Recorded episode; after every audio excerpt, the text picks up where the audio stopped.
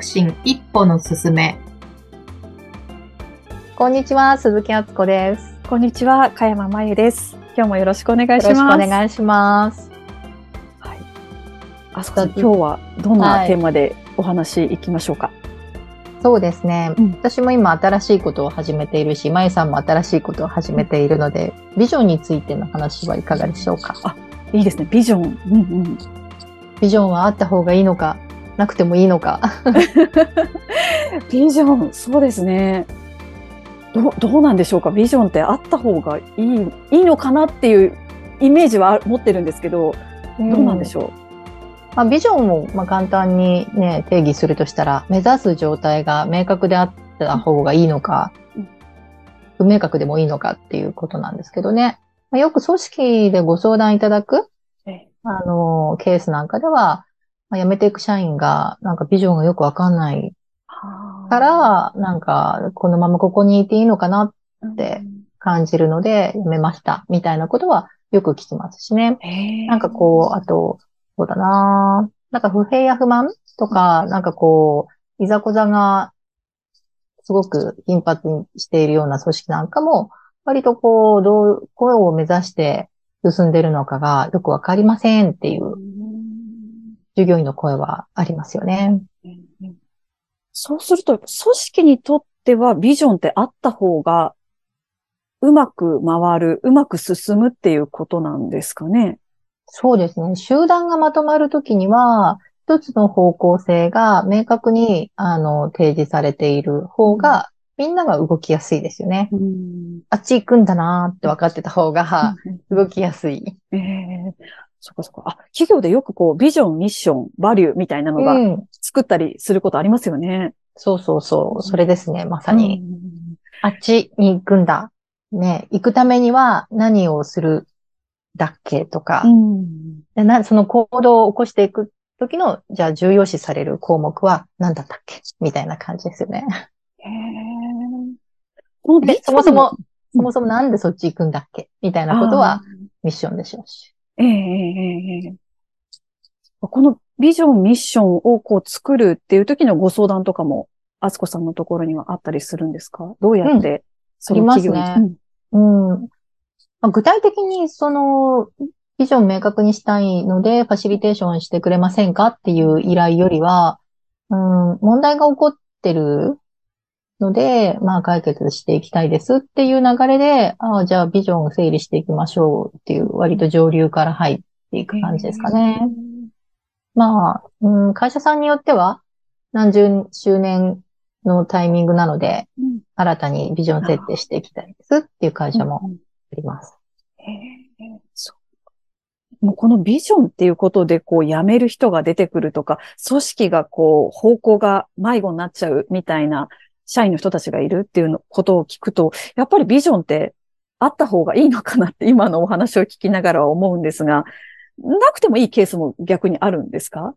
そういう会社も最近はちらちらとありますよね。ええうんあえてビジョンを作らない？そうそうそう。なんかその場合は、うん、あ、でも、何をやっていくのか、誰にな、どんな価値を提供していきたいのかっていうことは、まあ最低限明確にはなってますよね。で、うん、あえて明言したくないんだよねっていう社長さん最近増えてはいるんですけれども、まあそういう会社ちょっと難しい問題はやっぱり抱えてますよね。ええうん。たと、例えばどんな問題ですか？まああえて明言したくはないんだよねって言いながらも、評価していかないといけないじゃないですか。で、どの行動が良いとされるのか、この行動はね、ちょっとまずいなのか、何らかやっぱり誰かのジャッジは働くわけですよ。で、その一つの軸を整えておかないと、定めておかないと、まあ、みんなの良かれがそれぞれに判断されちゃうので、まとまりにくい。うんなのでなんか、いつも、うん、そういうまとまりにくいことの議題で会議が終わって、直接的な、あの、事業を進めていく上で大切な議論がなされないまま進んでいくっていう会社はありますよね。えーかに。規模が小さければ、こう、その都度みんなで話し合って方向を決めるっていうのができるのかもしれないけど、規模が大きくなればなるほど、その方向性ってある程度示してもらうというか、示す何かがあった方が、うーん、なんか組織の成長につながりそうなのかなっていう気がしますね。ね、まとまりやすさはあると思います。うんあと、ただ、大きなビジョンは、抽象度の高い、いろんな方がいろんな解釈ができるような、抽象度の高いビジョンっていうのを割と掲げてらっしゃる会社、やっぱり大きくなっていくほどあるんですけど、そうなると、こう、途中のね、やっぱりリーダー層が自分ごと化して、自らのビジョンとして語れないと、またその下に連なっていく部下の方々が、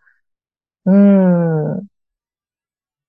目的や意義を説明できない、うん。うん、先輩を見てですね、数年後の自分の姿を重ねて辞めていくっていうことがあるので、、会社としては、うん、掲げてらっしゃるけど、うん。途中の階層が、まあ、それを語ることができないっていうことで、辞めていくっていうケースもありますね。なんかこのビジョンっていうのでちょっと思い出したのが、前にそうですね、テレビの仕事をしていたときに、番組によっては、この番組って、こういう思いを持って届ける番組だよ。まあ、そこがビジョンっていうことなのかなと思うんですけど、そこが明確になっているものと、も、もっと、なんでしょうか、ざっくりとというか、この視聴者層を狙っていくよ、ぐらいなところが、こう、なんでしょうか、みんなに伝わっているっていうものとあって、うん。なんかそのビジョンみたいなものが明確な番組の方が、みんながこう出す企画も、なんでしょうか、こう、うーん、企画の種類はいろいろあるんだけど、そこにこうつながるよね、みたいなところは確かに感じれたかもしれないです。うん。うんまとまりやすいっていう意味では、目指す状態は明確にクリアにうん。あった方がやりやすいですよね。うん。うん。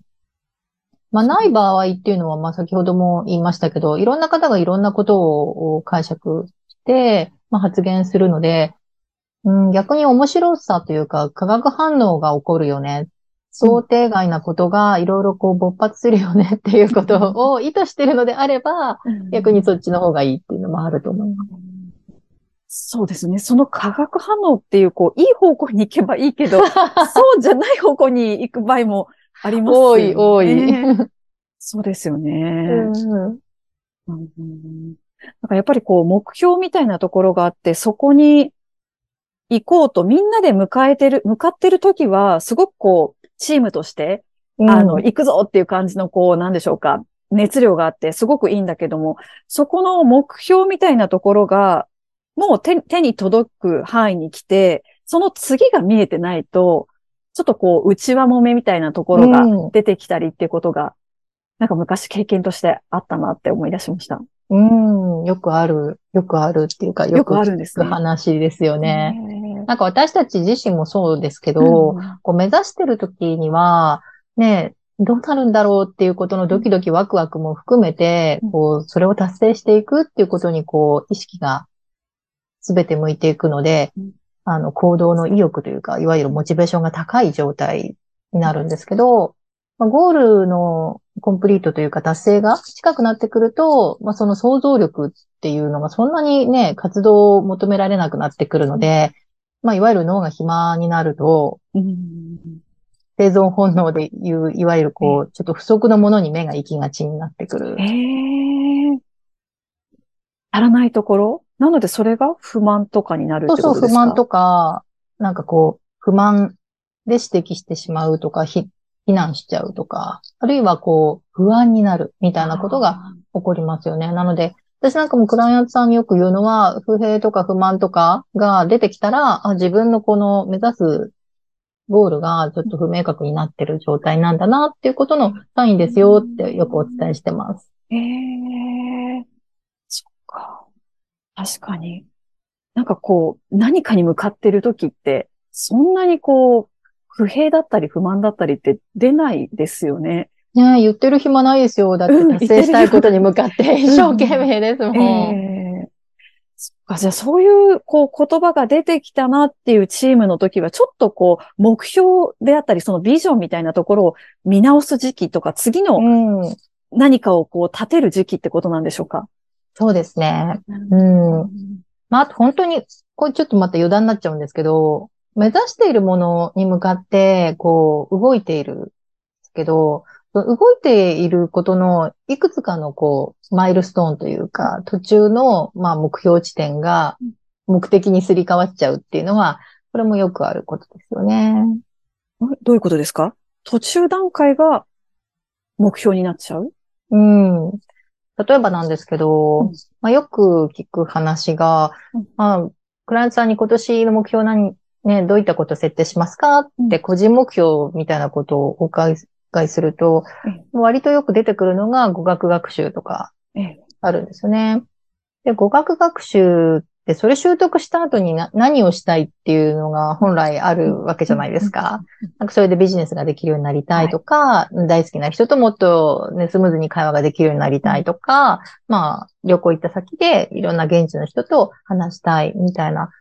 最終的な本当は目的があるはずなのに、うん。なんかこう語学を学習するぞみたいなことがだんだんと途中ではこう目的になってくると、なんかちょっとこう辛くなるっていう現象も、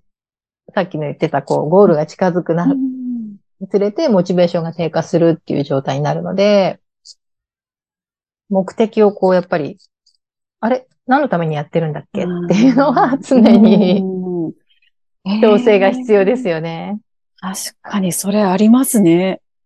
そうですね。その先の、本当、本来やろうと思ってたとこことを忘れちゃうって。そうそうそうそう。目の前にね、一生懸命になりすぎるとはいそういうのも起こるので、まあチームをまとめていくときなんかは、リーダーの人はやっぱりこう、数年先であるとか、うん今設定しているゴールをもね、何度も言うっていうことももちろんなんですけど、数もっと数年先の大きなゴールの話をしたり、逆にもっと小さく分割した、あの、手前のゴールの話をしたり、相手に合わせて変えていく必要がありますよね。目指すへーそうです。ね。うん。本当ですね。そのゴールをこう、さ、あの、定める。そして、それを伝えていく。伝わりやすく、何度か、こう、メンバーに伝えていくってめちゃくちゃ大事ですね。そう考えると。大事ですね。うん。なんか人によってやっぱり受け、受け取れる情報の量って違うし、受け取り方も違うので、間違って受け取ってしまう場合もあるし、言ってることが伝わってない、忘れちゃはうっていうのもあるだろうし、何度も言うっていうのも大事だし、どう伝わったのかを確認することも大事だし、ですね。うん。前にあすこさんがこう言葉って記号のようなものだよっていうふうにお話しくださった回があったかなと思うんですけど、でもほんそうですね。そこの伝えたことがそのままちゃんと伝わってるかっていうと、なかなかその一回では伝わらないだろうし、そこにはどういう意図があるんだよとかっていうこと、しっかりこう伝えていく。それも一回じゃわかんないから何回かお話ししながら理解してもらって、同時にこう進めるっていうことが大事なんですね。大事です。なるほどな。あすこさん、そういった、こう、企業向けのビジョン設定だったり、伴走しながら企業成長に、あの、サポートされている、いくっていうような、そういったサービスも今されているんでしょうか？うん、してますね。組織に入るときは、組織全体のビジョンから、そのプロジェクトビジョンから、部門のビジョンから、あとはまあ、部下育成だったら部下育成の、部下どうなってほしいのかっていうことの育成ビジョンであるとか、あと本当個人、それぞれのライフビジョンみたいなことも細かく見ていきますね。もしお願いしたいとか、こう、一回面談お願いしたいという方がいらっしゃったら、どちらから入ったらいいでしょうか？あ、それはホームページからホームページからつけて。ます。はい。じゃあぜひホームページから問い合わせをしていただけたらと思います。あすこさん、そろそろお時間となりましたので、今日はこの辺りで、